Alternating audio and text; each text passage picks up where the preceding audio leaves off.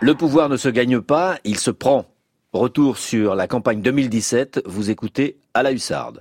Je souhaite, dans 15 jours, devenir votre président.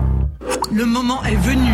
Je dois m'interroger sur ceux qui fuient le navire.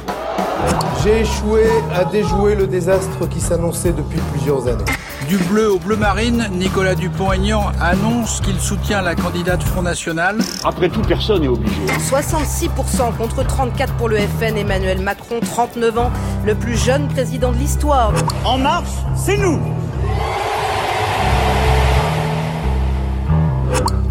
À la hussarde, sur France Inter.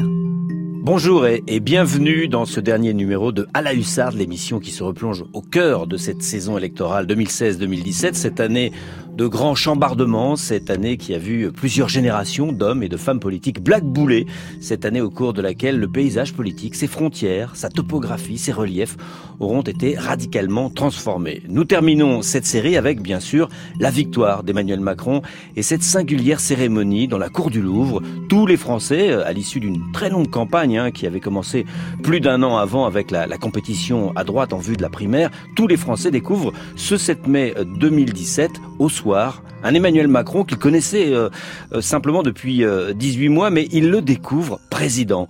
Parce qu'à la stupéfaction de tous, Emmanuel Macron fait tout de suite président. À la hussarde, le pouvoir ne se gagne pas, il se prend. Il semble, du haut de ses 39 ans, en quelques minutes, et comme s'il s'y était préparé de longue date, réussir à incarner, à habiter la fonction. Cyril Gradiani au carrousel du Louvre. Euh, je vois sur euh, mes écrans que ça commence à s'agiter et que Emmanuel Macron fait son entrée.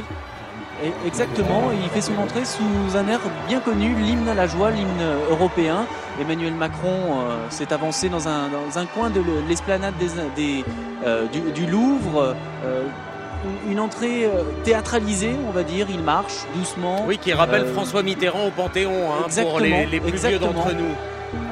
Il est seul là pour, la, pour le moment. Oui, dans, dans une, Avec... une, mise en scène qui est assez étonnante, hein, qu'on n'a pas vue depuis mise, très très longtemps. Hein. Avec nous pendant toute cette heure pour tenter de, de percer ce mystère de l'incarnation, Michel Cotta. Michel Cotta a publié récemment quelle histoire Les carnets secrets 2016-2017 chez Robert Laffont. Et aussi, et ça va nous, nous aider pour la profondeur historique de cette émission, Les carnets secrets de la Ve République chez Fayard. Quatre tomes, s'il vous plaît. Bonjour Michel Cotta. Bonjour. Journaliste politique depuis 1964, c'est ça? Oui. À peu près, oui. Bah, ça fait longtemps, mais comme ça, vous, vous avez connu tous les présidents de la Ve République. Vous avez été aussi la patronne de cette maison, Radio France, que vous connaissez bien. Merci d'être avec nous pour nous aider à comprendre cette singulière prise de pouvoir d'un jeune homme, pur produit de la Ve République. Dans ce numéro de À la Hussarde, on ne parlera pas du macronisme idéologique, hein, de son programme ou, ou, de son positionnement politique. Euh, tout ça fait l'objet d'une autre émission que vous pouvez d'ailleurs podcaster sur le site de France Inter. Nous parlerons aujourd'hui de la conception du pouvoir d'Emmanuel Macron, de sa présidentialité, de sa place dans la Ve République. Et d'abord, Michel Cotta, racontez-nous votre 7 mai 2017. Quelle a été votre réaction en voyant Emmanuel Macron apparaître dans la cour du Louvre comme ça, dans une mise en scène olympienne, euh, avec cette aisance hein, déjà présidentielle Je me suis dit d'abord que Anne Hidalgo lui avait rendu un service formidable, parce que comme vous savez, il voulait faire ça au début auprès de la Tour Eiffel, et euh, ça lui a été euh, refusé parce que je ne sais pas, il y avait une délégation olympique qui venait visiter l'Inde. Donc, il s'est rabattu en quelque sorte sur ce carré du Louvre et de la pyramide. Et c'est ça qui est formidable, c'est que c'était exactement fait pour la mise en scène qu'il avait sans doute euh, imaginé. Il fallait euh, sortir de ce couloir où tout seul, avec les projecteurs qui le suivaient, comme une apparition, arriver, euh, marcher assez longtemps. Vous avez cité Mitterrand, mais euh, c'est évidemment l'image de Mitterrand remontant euh, jusqu'au Panthéon hein, qui, qui l'a inspiré. À pas très lent à pas très lent bien sûr, à pas mesurer, comme si, vous avez raison, comme s'il avait fait ça euh, toute, toute, sa vie. vie. Alors, ce qui est amusant et ce qui nous arrive souvent en, en tant que journaliste politique, c'est que là vous nous dites que c'est un hasard, il aurait voulu faire ça ailleurs, et, et comme il a fait ça au, au, Louvre, pendant que ça se passait, on a trouvé des tas de raisons très voilà. très calculées. Euh, oui, oui, on, a fait de la post-rationalisation et on a dit Ouais. qu'est-ce qu'il est intelligent d'avoir Bah, trouvé le Louvre? Il faut dire que, oui, c'est ça. Et quand vous dites, vous avez il s'y est préparé de longue date, moi je me demande à partir de quand il s'y est préparé, parce que quand on a 39 ans, on, commence pas à se préparer à 20 ans, mais euh, néanmoins, je pense qu'il avait beaucoup observé déjà. Euh, euh, ceux qui ont marqué la Ve République, et surtout, il avait beaucoup observé François Hollande. Il paraît qu'il est un fan des archives de l'INA et qu'il va, qui comme ça, peut-être qu'il a plus beaucoup le temps, mais qu'à l'époque, il allait voir les archives de l'INA pour voir comment se comportaient les présidents. Absolument, il a, c'est vraiment euh, méthodique, un peu comme comme tout ce qu'il fait. Et alors, on voit bien qu'il a inspiré. Bon, c'est nettement euh, François Mitterrand, et, et, et qui l'a inspiré, mais contrairement, je veux dire, euh, à, à l'inverse, c'est François Hollande. C'est-à-dire que... Oui, parce qu'il faut dire que, bon, il a, il a vu François Hollande à l'œuvre. François Hollande avait un problème de présidentialité. Un peu aussi Nicolas Sarkozy avait ce problème. Absolument. Donc les, ses deux prédécesseurs c'était une, une, question pour lui. C'était, il y avait un problème d'incarnation, un problème de confiance. Bien sûrement, il devait se demander depuis longtemps euh, pourquoi est-ce que ces, ces deux présidents-là n'incarnaient pas vraiment euh, la présidence de la République gaulienne, etc. Alors, pourquoi alors? Pourquoi vous les avez tous connus? D'abord, je vais vous dire, il y a une question de taille. Ça a l'air idiot, ça a l'air idiot, mais c'est vrai que pour Giscard d'Estaing et Jacques Chirac, c'était plus facile. Mais celui qui s'est imposé, pourtant, euh, c'est François Mitterrand. Mitterrand en 72. Bon, oui, mais c'est dans, dans, leur histoire aussi. Peut-être que finalement Jacques Chirac qui s'imposait, c'est le seul, c'est le dernier qui a traversé le, les, les, les, les moments tragiques de l'histoire. Ils ont tous regardé avec attention leurs prédécesseurs. Euh, tous, on voit très bien que Jacques Chirac ne veut pas recommencer euh, euh, le côté distant de, de Valéry Giscard d'Estaing. On voit que François Mitterrand a beaucoup étudié De Gaulle et que euh, dans la phrase, dans hmm. le, le rythme euh, ternaire, dans, le, dans le rythme, etc., dans la, dans l'écriture aussi. Alors après, ça compte. Après tout, un président qui écrit, il a beaucoup observé De Gaulle, et, et, et on voit que euh, Emmanuel Macron, tout en étant à l'Élysée, c'est, c'est ça d'ailleurs qui permet de jeter sur lui un regard plus nuancé, parce que pendant tout le temps qu'il était à l'Élysée, il a quand même regardé euh, François Hollande en se disant voilà ce qu'il ne faut pas faire. Mais vous, vous le, quand vous le voyez euh, pour euh, vos carnets secrets ou pour quand vous le rencontriez avant, vous sentiez comme ça qu'il s'y préparait? Ah oui, oui. Et, j'ai même senti assez vite, parce que je pensais que François Hollande ne pourrait pas se représenter, j'ai même senti assez vite que contrairement à ce que pensaient les autres, il ne se préparait pas pour 2022, euh, puisque c'est ça l'erreur de François Hollande. François Hollande a cru qu'il se préparait, mais pour 2022 et sûrement pas pour 2017. Et ça se voyait pourtant, et ça s'est vu euh, assez vite, mettons, ça s'est vu le 12 juillet. Voilà, mm. moi je le date plutôt le, le 12 juillet 2016, sa première réunion, son premier meeting de En Marche. Et là, moi j'ai vu nettement qu'il était candidat à la présidence de la République. Euh, ça aurait pu rater, ça aurait pu être complètement ridicule cette marche lente comme ça euh, euh dans, dans, cette cour du Louvre. C'était quand même un, un au double. Il a, c'est comme s'il avait bien intégré. Alors la, la fameuse théorie de Kantorowicz, dont on parle mm. beaucoup, les deux corps du roi. Il a réussi le corps privé et puis le corps public. Il a réussi à, mélanger les deux. À mélanger les deux, voilà. Et... Alors, ceci étant, c'est plus facile quand vous avez devant vous une foule complètement acquise. Oui. Parce que ça, c'était le cas. Les gens qui s'étaient déplacés euh, pour venir aux Invalides, euh, pour venir euh, sur les pyramides. Et quand vous avez gagné par plus de 60%. Quand, quand, vous avez donc quand même, il, s'avançait en terrain conquis quand même. Alors mm. peut-être que il aurait été sous les lazzi des, des, des gens, ça aurait été différent. Mais là, au contraire c'était un grand mouvement, d'abord de télévision, ce qui montre que cet homme a surtout euh, bien réfléchi aux images, et à l'image qu'il fallait donner, et à la télévision. Et euh, il a réfléchi aussi au comportement qu'on attendait euh, d'un président qui n'est pas normal. On y viendra. Je vous propose d'écouter le politologue Stéphane Rosès sur la capacité d'incarnation d'Emmanuel Macron. Il y voit une forme de bonapartisme.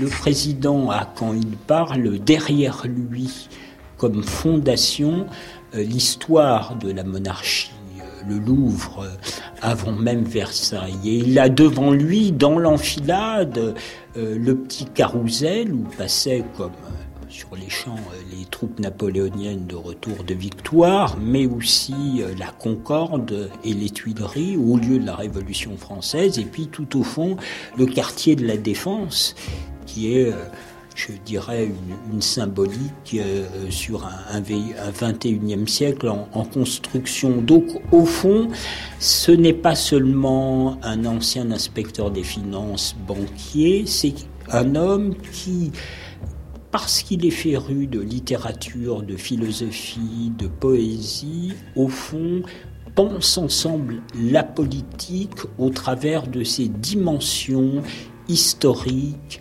culturelles, technologiques. Voilà, Napoléon disait Je tire mon pouvoir de l'imaginaire des Français. C'est ce que nous explique ah. euh, Stéphane Rosès. Autre symbole, hein, autre symbole que, dont ne parle pas Stéphane Rosès, c'est la pyramide. Oui. Et notamment euh, la pyramide de paye, c'est-à-dire euh, qui incarne en quelque sorte la modernité mm. euh, et, et, qui incarne euh, une œuvre voulue par un président de la République, alors que vous vous rappelez que François Mitterrand a eu tout le, le grand, les grandes peines à, à démontrer qu'une pyramide en verre dans cet endroit, c'était formidable. Le fond, c'est vrai, tous les symboles étaient réunis. Et moi, ce qui me paraît, non, mais vraiment, je, je reviens à ça. Ce Alors qui me paraît incroyable, c'était un hasard. ouais. et, et, oui, il y a un côté, euh, bah, il y a un côté napoléonien. Euh, euh, évidemment, d'abord dans l'âge, on n'est pas habitué à avoir des. Alors les premiers consuls euh, étaient très jeunes, mais nous on n'est pas habitué à avoir des présidents très jeunes. Et c'est vrai qu'il y a quelque chose dans le dans dans le dynamisme, mais mmh mais cette marche, cette longue marche n'était pas dynamique, elle était, elle était monarchique. Ça c'est vrai. Donc il a su allier dans un même spectacle, après tout, euh, toutes les références de l'histoire. Oui, c'est pour ça que cette émission s'appelle À la hussarde. Et nous sommes avec Michel Cotta et nous nous interrogeons aujourd'hui sur ce mystère de l'incarnation présidentielle et sur le cas Macron. Je vous propose, Michel Cotta, d'écouter ce qu'Emmanuel Macron disait de sa conception de la présidence du pouvoir. C'était une interview de, du journal Challenge, Challenge, je crois qu'on dit, voilà, Challenge en 2016. Mmh. Et euh, c'est particulièrement frappant, euh, comme cet homme qui n'a véritablement commencé à faire de la politique active que depuis très peu de temps, semble avoir réfléchi, on le disait, à la question du pouvoir en France sous l'empire de la Ve République. C'est une interview écrite, donc un extrait nous est lu par Aurélien Labruyère. Pour moi, la fonction présidentielle dans la France démocratique contemporaine doit être exercée par quelqu'un qui, sans estimer être la source de toute chose, doit conduire la société à force de conviction, d'action et donner un sens clair à sa démarche. C'est bien pourquoi le président de la République, dans notre représentation collective, ne peut être tout à fait normal. Quand il le devient, nous courons un risque politique et institutionnel, mais aussi un risque psychologique collectif, et même un risque pour l'efficacité de l'action. Le peuple français, collectif et politique, peut se retourner très vite parce qu'il est en attente d'un discours qui donne à la fois du sens et des perspectives. Je ne pense évidemment pas qu'il faille restaurer le roi. En revanche, nous devons absolument inventer une nouvelle forme d'autorité démocratique fondée sur un discours du sens, sur un univers de symboles, sur une volonté permanente de projection dans l'avenir, le tout ancré dans l'histoire du pays. Une présidence de l'anecdote, de l'événement et de la réaction banalise la fonction. A l'inverse, dans une présidence de type gaulo-mitterrandienne, la recherche d'un champ, d'une focale, éloigne du quotidien et installe un rapport différent à l'actualité. Qu'est-ce que l'autorité démocratique aujourd'hui? Une capacité à éclairer, une capacité à énoncer un sens, une direction ancrée dans l'histoire du peuple français. C'est une autorité qui est reconnue parce qu'elle n'a pas besoin d'être démontrée, et qui s'exerce autant en creux qu'en plein. Alors c'est très intéressant, euh, Michel Cotin, hein, c'est l'évidence de la légitimité. Il ne veut pas euh, prendre exemple sur euh, Golo Mitterrandien, il ne veut pas être non plus dans l'anecdote, il invente il quelque pas, chose. Surtout, c'est un éreintement de, c'est un éreintement de François Hollande, hein, ce qu'il Oui. dit. Euh, L'anecdote, euh, euh, vraiment, ça va pas pour un président de la République. Euh, euh, deux, euh, il faut avoir euh, annoncé où on va, et Dieu sait si on a reproché à François Hollande de ne pas annoncer euh, euh, la couleur, de ne pas fixer une perspective qui soit, euh, comme le dit Macron, à la fois accrochée dans le passé et projetée dans l'avenir. On, on, voit très bien, euh, j'aime bien cette phrase où il dit euh, euh je ne euh, je ne parle pas de rétablir le roi. Oui, c'est déjà il le, le, le, dire, c'est déjà fallait, y penser. Oui, comme non, mais le dire, c'est déjà qu'il y a pensé. Oui, oui, c'est formidable. Mais on, on voit bien qu'il s'inscrit dans la dans la continuité et que son son passage ne commence pas à la Ve République, je veux dire. Et, et il a vraiment réfléchi beaucoup sur l'histoire et l'incarnation pendant l'histoire, y compris celle du roi qu'au fond, il regrette de ne pas être. Oui, bien justement, le, 8 mai 2016, donc un an avant son élection, Emmanuel Macron, euh, il est ministre de l'économie de François Hollande, certains pensent à lui évidemment pour la, la, présidentielle, mais il est relativement seul, il a déjà donné quelques signes, il s'apprête à, créer un mouvement, le mouvement En Marche, et donc ce 8 mai, il se fait inviter, lui le ministre d'un gouvernement socialiste, à Orléans, par un maire UMP, le maire d'Orléans, mm. pour la cérémonie annuelle en l'honneur de Jeanne d'Arc. En tant que ministre de l'économie, c'est quand même assez incongru, mais euh, c'est bien sûr une carte postale envoyée sur la route, pas encore très assumée, de la présidentielle. Écoutez, c'est le culot d'Emmanuel Macron. Jeanne fend le système. Elle brusque l'injustice qui devait l'enfermer. Jeanne est bergère, mais elle se fraye un chemin jusqu'au roi et s'oppose au chef de guerre. Jeanne n'est personne, mais elle porte sur ses épaules la volonté de progrès et de justice de tout un peuple. Elle était un rêve fou. Elle s'impose comme une évidence. Michel Cotta, Jeanne d'Arc, c'est lui, il est gonflé quand même. Ah oui, ça, je veux dire, tout, tout le discours était, quand on le lisait justement avec euh, ces yeux-là, et même lorsqu'il dit sa trajectoire, à un moment donné, il dit sa trajectoire est comme, comme une, flèche. Oui, voilà. Euh, c'est-à-dire, et on sent que sa trajectoire à lui, il la veut comme une flèche. Et, et ce qui est formidable, c'est que ça l'a été. le système. Qui ça oui. Non, le plus drôle, c'est que ça l'a été, parce que moi, je me rappelle avoir entendu ce discours en disant. Euh, ça, quand même, il est, il est, quand même gonflé de se décrire, enfin, ou de décrire sa démarche euh, sous le euh, sous l'image de, de, Jeanne d'Arc. Et, et euh, oui, c'est gonflé mais prémonitoire. Est-ce que vous avez connu d'autres présidents aussi gonflés, aussi culottés, dirait-on? Non, pas d'abord pas pas à cet âge-là, puisque euh, ça n'existe pas. Oui, ils sont tous capables, ils ont tous été capables de. Bon, on peut pas dire que De Gaulle n'était pas euh, non, bien sûr. culotté. Euh, Mitterrand, euh, quand il fait l'alliance avec les communistes que personne en veut et que même les siens n'en veulent pas, il est culotté d'une certaine façon. Donc tous ont Sarkozy, des. c'était dans son caractère. Mais tous ont, ont, quand même. on devient pas président de la République par hasard, vous mm. voyez.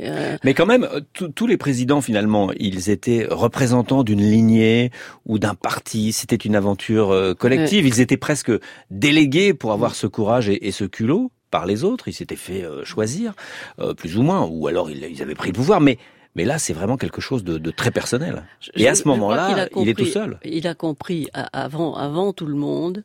enfin avant beaucoup en tout cas, il, m'a dit un jour, lorsque les ordres anciens se défont, il a compris que les ordres anciens, c'est-à-dire les partis, euh, était en train de se défaire.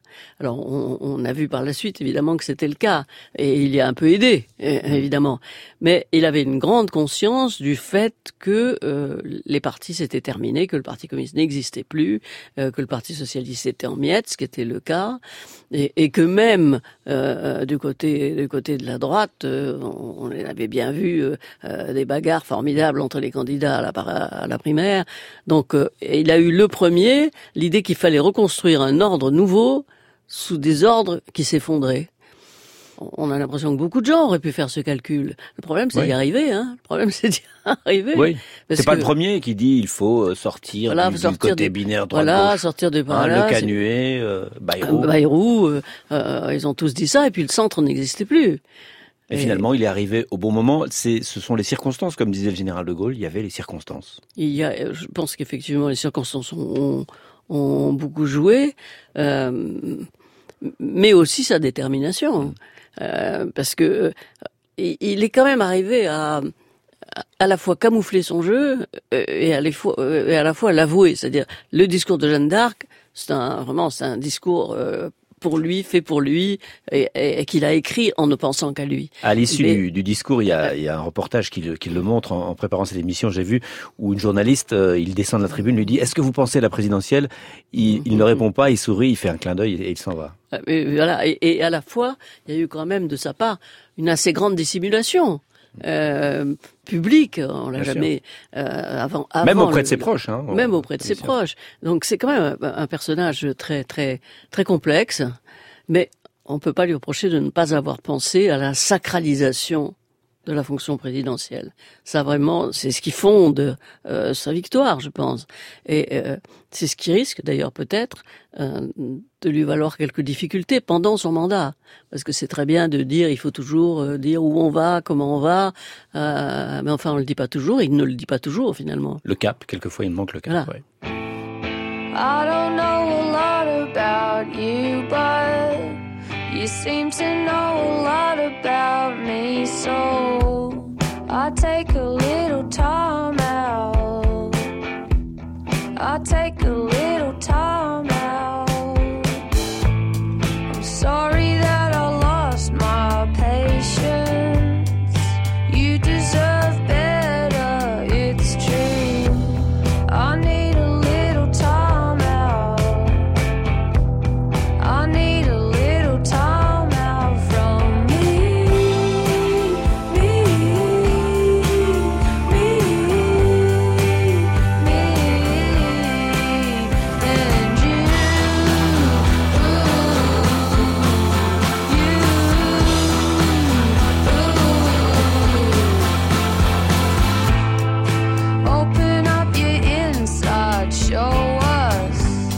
You're in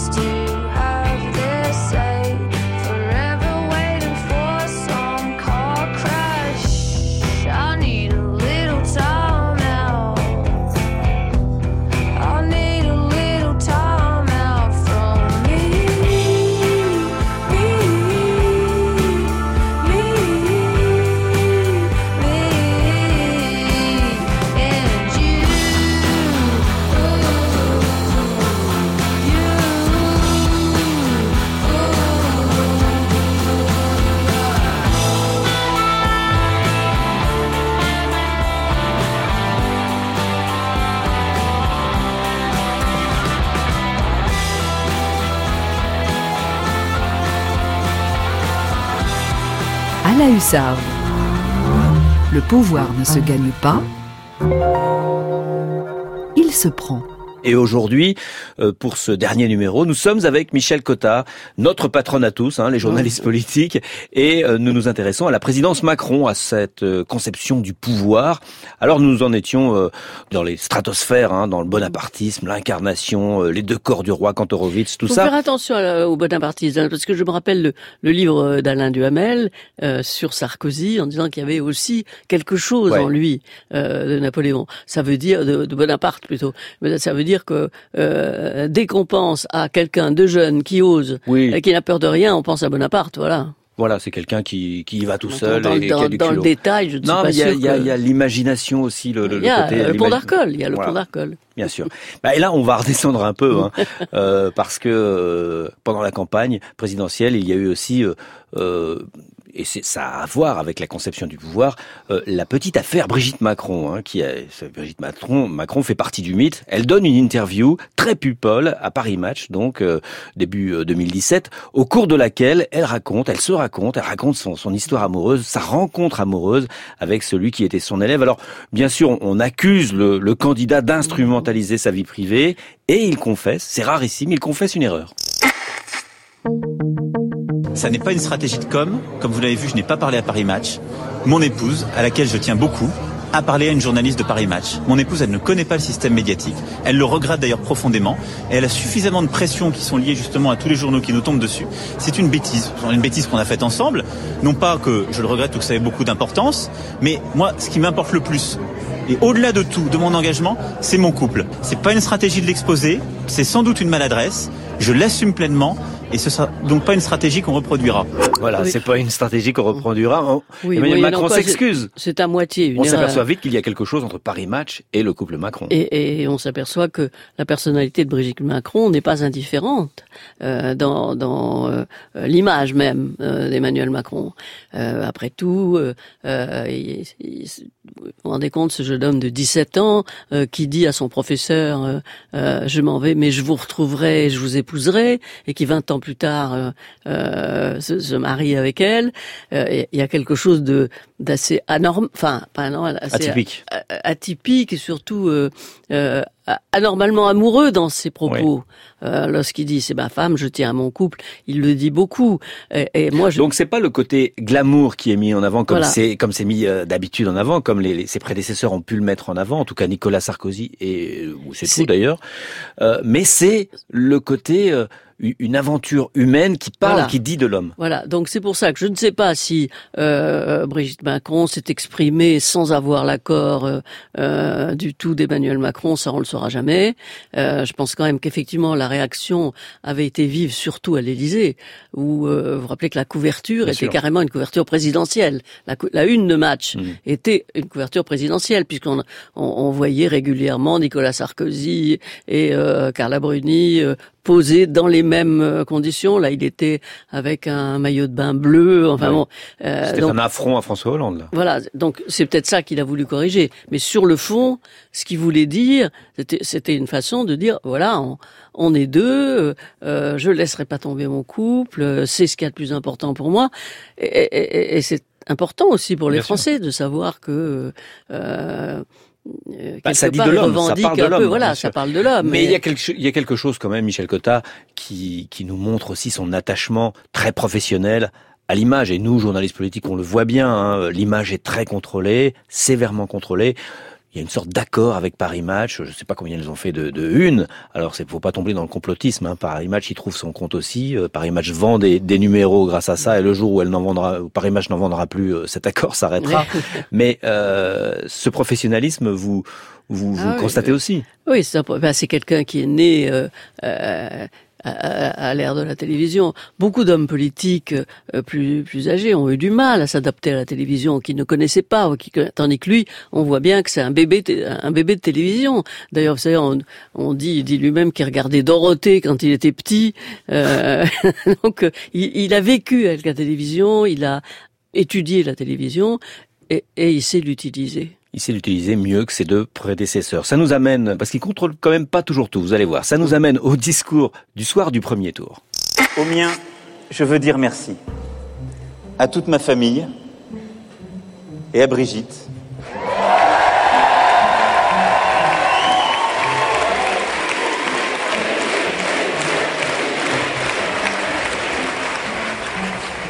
Toujours présente et encore davantage, sans laquelle je ne serais pas moi. Ce discours, il y, a- deux aspects. On- n'entend pas euh, le premier aspect qui est, c'était un discours un peu triomphateur et donc un peu déplacé parce que le, le candidat a fait était- il n'avait pas- 24%, mais le Front National était quand même au second tour. C'est un aspect qu'on a déjà beaucoup Mm. commenté, mais là, faire applaudir euh, son épouse un soir d'élection, c'est la première fois qu'on entend ça, ça a beaucoup choqué. Qu'est-ce que vous en pensez? Je pense que ça n'a pas choqué les femmes. Hein. Je pense que Non, les femmes ça a choqué les, les journalistes politiques peut-être. Ça a choqué plus les journalistes politiques que, que les femmes. La preuve, euh, c'est qu'on voit. Même moi, je me suis dit euh, vraiment, euh, peut-être c'est pas le moment de le faire. Mais euh, la preuve est que d'abord euh, la, la salle applaudit. Ouais. Et qu'ensuite, aujourd'hui, on s'aperçoit bien que Brigitte Macron, et euh, ça aurait pu être être le contraire, elle est quelqu'un de tout à fait respecté, euh, qui a son euh, son univers et qui a son univers à côté euh, de son mari. Donc, il a annoncé la couleur d'emblée. Euh, Peut-être pouvait-on avoir peur qu'elle, que comme dans la campagne, elle soit là trop souvent, parce que fond, c'est vrai que euh, c'est très bien quand les candidats sont accompagnés, mais peut-être pas tout le temps, etc. Et maintenant, elle a su exactement trouver la distance. Il y a des, euh, elle s'occupe euh, d'autres choses, d'éducation, etc. Elle a trouvé, je trouve, la distance vis-à-vis de la vie absolument euh, trépidante. La première coup, dame de- qui de- n'existe pas dans nos institutions finalement. elle, l'incarne, elle l'incarne assez bien et, et euh, dans les, chez les Français surtout. Elle, elle l'incarne. Moi, je ne m'attendais pas à ce qu'elle ait cette popularité. Euh, alors c'est peut-être lui qui lui a donné, sûrement par, ce, par ses discours.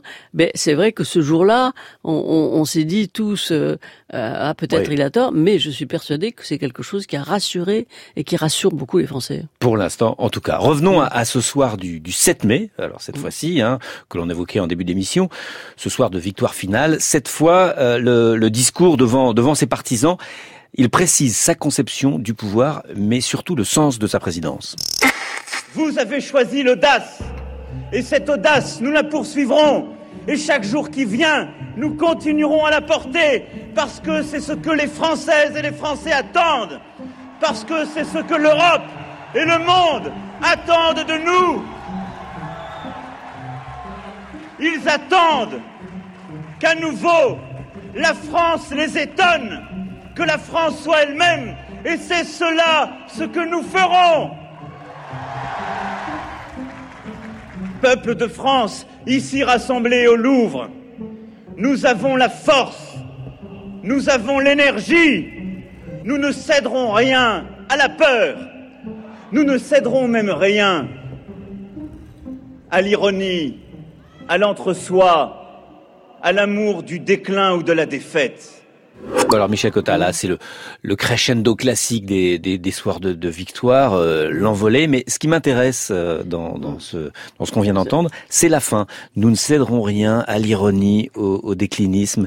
Tout ça, c'est des choses qui sont dans l'air du temps, et il se fait élire malgré tout ça et contre tout ça. C'est le plus. Euh... Alors, est-ce qu'il se fait élire contre tout ça? Oh, Malgré, en tout cas.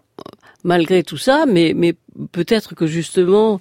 Euh, les Français, en, oui, ils sont déclinistes, on les dépeint comme déclinistes, mais peut-être qu'ils en ont assez, qu'on les dépeigne comme une euh, comme une nation en train de euh, en train de décliner. De bon, euh, ils le sont peut-être moins que ceux qui et, dépeignent la France comme ça et voilà, qui font et, la une des journaux donc, depuis des donc, mois et des années. C'est quand même pas mal que quelqu'un qui vienne d'être élu euh, dise j'ai été élu contre l'ironie, contre le déclinisme et contre la défaite. Euh, je trouve que c'est quand même euh, naturel que quand on soit élu, on dise ça. Vous imaginez qu'il ait dit le contraire en disant je suis élu, euh, je suis le président du déclinisme. Euh, c'est pas possible. non, mais, mais d'autres se font élire côté, par la peur ou par le. Il y a aussi un côté. J'essaye de. J'espère que vous comprendrez le mot. Il y a un côté aventurier de la politique. Euh, chez Macron, qui moi me paraît euh, très important.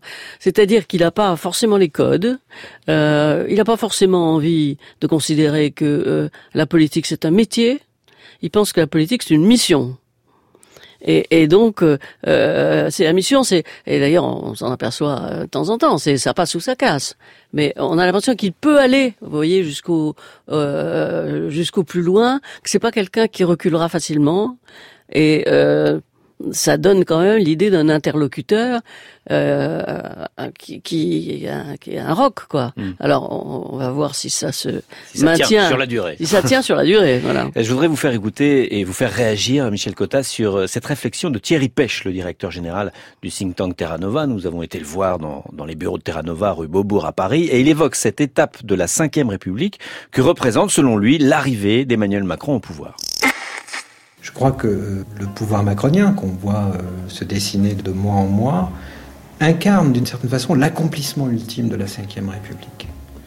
Le moment 2017 est une espèce de nouveau moment 58, euh, bon, où euh, le paysage politique tout autour s'effondre et on voit émerger une figure neuve. Euh, non, c'est pas simplement un nouveau moment 58, c'est un moment d'accomplissement ultime de la Ve République, c'est-à-dire de ce régime qui euh, affaiblit considérablement le parlementarisme, euh, la formation des sensibilités politiques à travers la parole des partis, et qui euh, favorise au maximum le pouvoir présidentiel. Voilà, le, le pouvoir présidentiel favorisé au maximum. Oui, mais euh, sur les réflexions avec euh, sur le Parlement, euh, tous les présidents de la République, on, s'est tous demandé euh, au moment de l'élection d'un président de la République s'il allait avoir la majorité. Alors, euh, on se l'est demandé en, en 58, on se l'est demandé en 81, euh, et lui, c'était le président dont je vous rappelle que toute la campagne, nous nous sommes demandé. Oui, François Fillon, disons, il, il dira, il, n'aura pas de majorité. François Hollande disait la même chose. Euh, la difficulté va être la majorité. Et puis, on, la, la, vague présidentielle a entraîné la vague législative comme souvent, comme le plus souvent. Et Surtout euh, depuis le quinquennat. Donc c'est ça qui explique quand même mm. qu'en même temps, euh, il y a un président euh, solide, mais qui dispose d'une majorité qui est une grosse, grande majorité. Alors évidemment, est-ce que ça affaiblit le pouvoir parlementaire? Est-ce que le rôle de l'opposition est assez représenté? Euh, peut-être pas, mais enfin l'opposition, elle a la place euh, que lui a donné, que lui ont donné les électeurs. Et en plus, elle est fragmentée puisque le, la majorité est très centrale. Mais écoutez encore euh, Thierry Pêche, il, il, modère son propos sur la toute puissance présidentielle. Au fond, si on compare le pouvoir du président de la République en 1964 et le pouvoir de la du, ministre, du président de la République en 2018, on observe qu'en 1964, Charles de Gaulle pouvait, dans son bureau, dessiner une ligne de chemin de fer entre Paris et Toulouse en prenant une règle, quasiment. Il ne rencontrait pas l'opposition des collectivités territoriales, de la décentralisation, n'avait pas besoin de faire des enquêtes, etc., etc. Son pouvoir était beaucoup plus direct. Aujourd'hui, ça n'est plus possible, ça. Et pourtant, le pouvoir exécutif est monté en puissance. Donc d'un côté, il est fortement monté en puissance du fait de l'affaiblissement euh, du Parlement, du législateur, etc. Mais d'un autre côté, il a beaucoup perdu en puissance parce que ce pouvoir a été en partie partagé avec beaucoup d'autres les juridictions, des élus locaux, etc. L'Europe aussi L'Europe aussi. Et donc, il faut avoir un jugement, je crois, euh, beaucoup plus nuancé sur cette question. C'est pas parce que, et ça c'est vrai, le Parlement s'affaiblit, les partis s'affaiblissent, que euh, le pouvoir présidentiel est seul en majesté au milieu de la scène. Ce n'est pas vrai. Oui, ça on le note tous les jours. Et, il a tout à fait raison. C'est au fond, la, démocratie telle qu'elle fonctionne, maintenant très décentralisée, avec des centres de décision euh, différents, avec euh, des think tanks qui réfléchissent surtout, des euh, conseils et des instituts. Bon, c'est vrai que on a l'impression que, contrairement euh, à, à, ce que laisse penser une victoire euh, euh évidente et aussi le déclin du Parlement. Et aussi le maniement de tous les symboles de puissance. On a l'impression quand même que l'exercice du pouvoir est, est beaucoup plus euh, difficile. D'ailleurs, bon, Notre-Dame-des-Landes, on, on, voit très bien comment beaucoup de...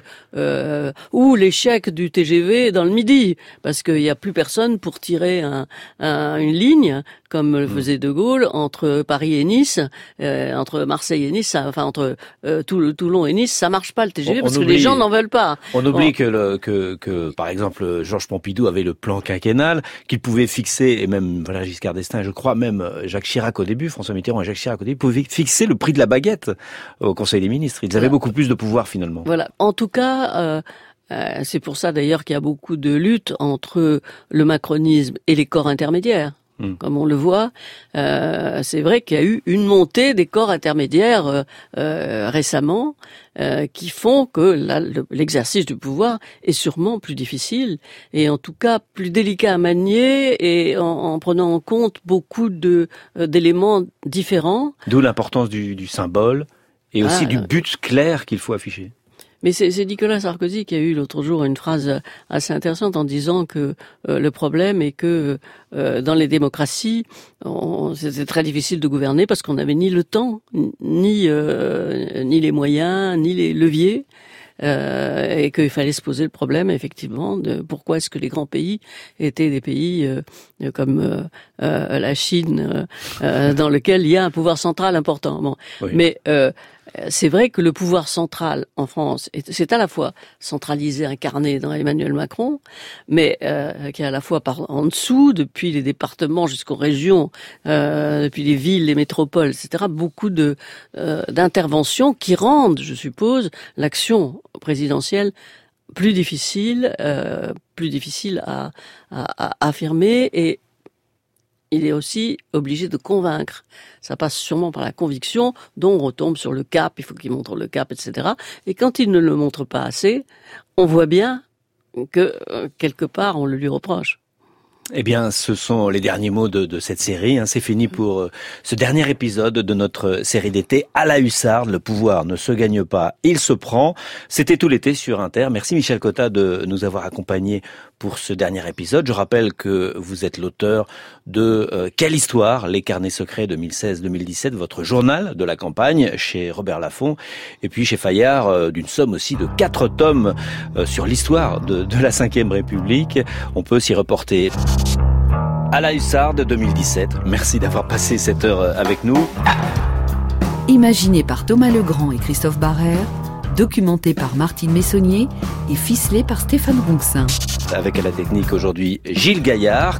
Et samedi prochain, à la même heure, eh il y aura une autre émission à 13h. Quant à moi, eh bien, je vous retrouve tous les matins sur Inter pour l'édito. C'est à 7h44, donc à lundi matin.